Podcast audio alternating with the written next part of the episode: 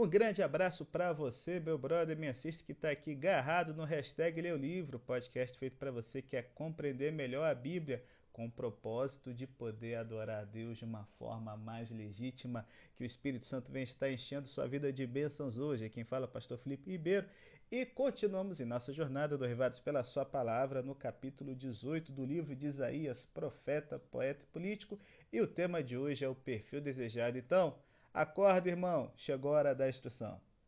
Então se liga aí, galera, no contexto histórico para você poder compreender melhor o texto de hoje, beleza? Capítulo 18, 19 e 20 são três oráculos destinados ao Egito. Mas peraí, peraí, peraí, aqui está falando Cuxita, é, Etiópia, algumas versões. Que parada é essa, pastor? Então é o seguinte: o Egito, nesse período, estava sendo dominado pela 25 dinastia, que não era do Egito em si, mas era uma dinastia vinda da região chamada Cuxi, traduzida no grego como Etiópia, na nossa tradução aí em português, beleza? E eles eram é, povos que viviam na região do Sudão, Sudão do Sul e Etiópia. Então, sempre que você lê a palavra Cuxita, é essa galera aí. Eles, os núbios, né, eles eram negros, altos, bem fortes, eram guerreiros que passavam óleo para poder proteger eles dos insetos. Então, assim, eles eram guerreiros assim bem velozes e que tocavam terror na galera que tentava invadir o seu país. Cerca do ano de 714 a.C., o faraó Cuxita etíope, que governava o Egito nesse período, ele buscou fazer uma aliança de reinos que pudesse enfrentar a Síria. Então ele mandou embaixadores para Filistia, Judá, Moabe e Edom.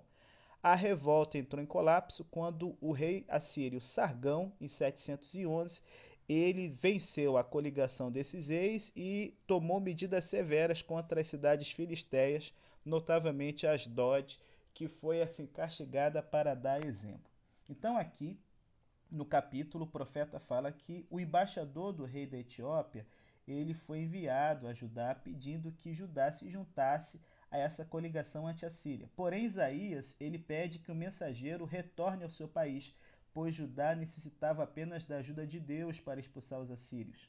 Então Isaías profetizou que quando chegasse o seu tempo, a Assíria seria destruída. Então, assim, quais são as lições que a gente pode estar tirando hoje aqui para a vida da gente?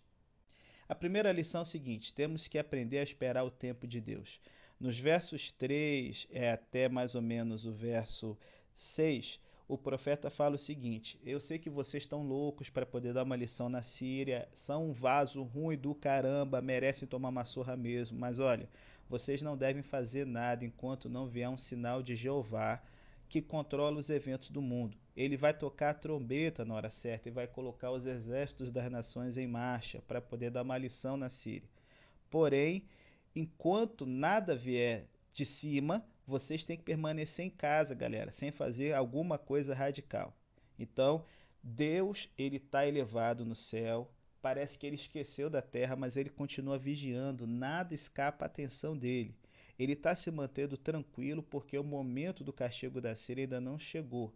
Pode parecer que vai demorar, assim como o calor do verão às vezes demora para fazer a semente brotar e ter uma colheita abundante. Mas o momento da colheita sempre vem, não é assim? Então, assim como o calor e o orvalho do verão fazem ocorrer a colheita, o poder celeste vai entrar em ação, mas não antes que a Síria esteja pronta para ser castigada. Gente, cara, eu acho fantástico esse trecho. É um verso que a gente passa muitas vezes batido corrido, mas ele fala o seguinte: o tempo de Deus não é o nosso. Quantas vezes a gente garoteia tentando apressar a forma de Deus agir só para ver que a gente está dando com os burros nada? Deus perguntar: as coisas que você faz na sua vida é por causa de agonia, porque você é uma pessoa ansiosa demais, ou você está andando no compasso de Deus? Ah, pastor, mas é difícil esperar uma promessa dele. Eu estou querendo transar logo. Nossa, esperar até o casamento. Ou então, cara, apareceu uma oportunidade no sábado. Será que eu tenho que esperar mais alguns semestres para terminar o curso? Meu irmão, aprenda a esperar no tempo de Deus. É a primeira lição de hoje. A segunda lição eu quero também tirar da agricultura. Cara, a gente detesta ser contrariado. Então vamos pensar no mundo das plantas? Ó, para que dê bons frutos, uma árvore frutífera precisa ser podada, não é assim? Para que fique bonito, um jardim tem que ser podado. Então, na poda, folhas e galhos são cortados, jogados fora, né? E a gente então percebe que uma árvore ou um jardim, é, para que os nutrientes recebidos se tornem vida, a vida tem que ser podada, porque chega um ponto em que a vida impede a vida. Olha que louco. É, é cruel então a gente podar uma árvore, cortar né, ela para que ela possa crescer de uma forma mais é, forte, saudável, sustentável? Claro que não. Todos nós sabemos que a poda é um processo natural e necessário para que a árvore tenha saúde e beleza. Com o ser humano, galera, não é muito diferente. Deus é, ele deveria permitir que o ser humano fizesse só o que ele deseja, o que dá na telha, sem nunca dar uma cortada naquilo que ele vê que é uma coisa insensata no nosso coração. Ó, a gente tem muita dificuldade para lidar com o tema da disciplina. Porém, Deus nos poda com seu facão, cortando os galhos, sabe? Que são tretas, que são vícios, que são pecados, que estão sempre ali trazando nossa vida, jogando fora, para que a gente possa poder crescer mais forte. A poda de Deus, a disciplina dele é sempre uma expressão de ternura por nós. O jardineiro que poda as plantas as ama, Deus também ama você. Então, em vez de reclamar, levante a mão para o céu e agradeça. E a última lição chega aí. Deus ele faz isso porque ele tem um perfil desejado para nós, sabe? Deus ele quer que a gente seja corajoso, que a gente seja forte, que a gente seja firme, que a gente tenha uma autoestima elevada, que a gente conquiste o respeito das pessoas, tudo isso.